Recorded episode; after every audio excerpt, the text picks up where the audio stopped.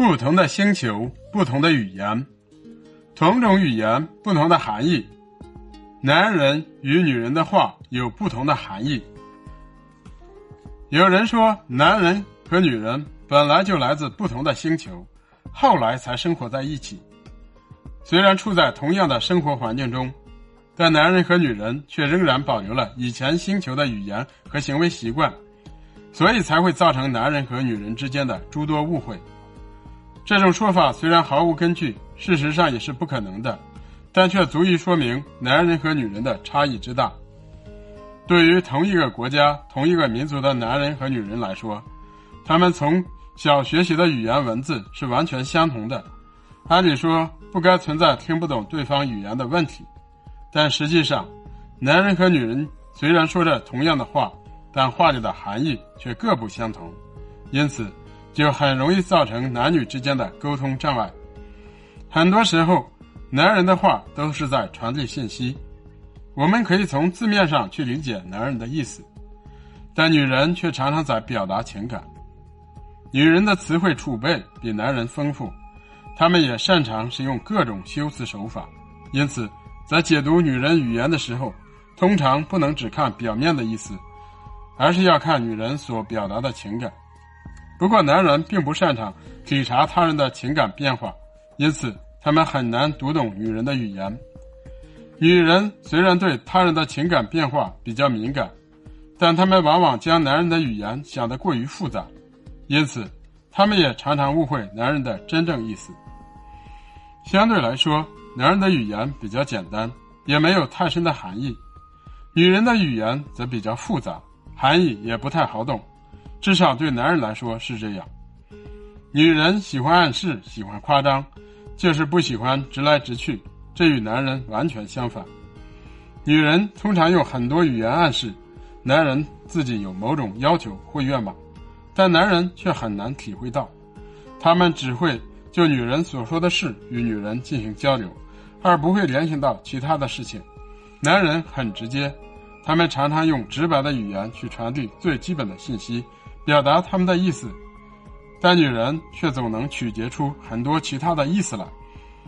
比如，女人对男人说：“我这双鞋的颜色不太好。”男人说：“不会啊，我觉得很好啊。”女人指了指对面女孩穿的鞋，对男人说：“你看那双鞋的颜色是不是很好看？”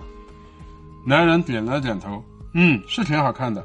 不过我觉得你的鞋子也很好看。”男人本以为女人会欣慰于自己对他的夸奖，可没想到女人却变得闷闷不乐。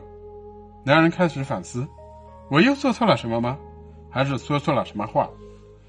如果旁边有一位女性听到他们刚才的对话，那么她或许可以帮助这个无助的男人，因为她能够听出女人是希望男人给她买那种鞋。可这样的话里话，男人是很难理解的。如果将双方的角色对调，那就是另外一种场景。男人对女人说：“我这双鞋的颜色不太好。”女人说：“那你喜欢什么颜色的？我们再去买一双吧。”男人说：“不用了，等需要的时候再买吧。”女人不解地问男人：“难道你不想要一双新鞋吗？”男人认真地回答道：“当然不是啊，我只是觉得我这双鞋的颜色不太好。”可是它的质地很好，而且款式也是我喜欢的，为什么还要再买一双呢？女人则不明白，如果男人真的有某种需求，他们一定会直接说出来，而不会像女人那样间接暗示。当男人对女人说“很好，一切正常，没事儿”等话语的时候，通常是男人正在思考问题的表现。女人很擅长体察别人的情绪。所以他们能够感觉到男人的反常，尽管男人嘴上说自己很好，但女人却认为男人一定出了什么事儿，他们必须弄清楚，否则他们会更担心。其实，男人可能确实碰到了一些麻烦，但他们自己可以解决这些问题，所以他们对女人所说的话是真实的，也是为了让女人不为自己担心。男人把女人的话想象的过于简单，而女人又将男人的话想象的过于复杂，所以，男人听不懂女人的话，女人也听不懂男人的话。生活中的很多误会，就是因为男人和女人互不了解对方的语言而造成的。比如说上面提到的两种情况。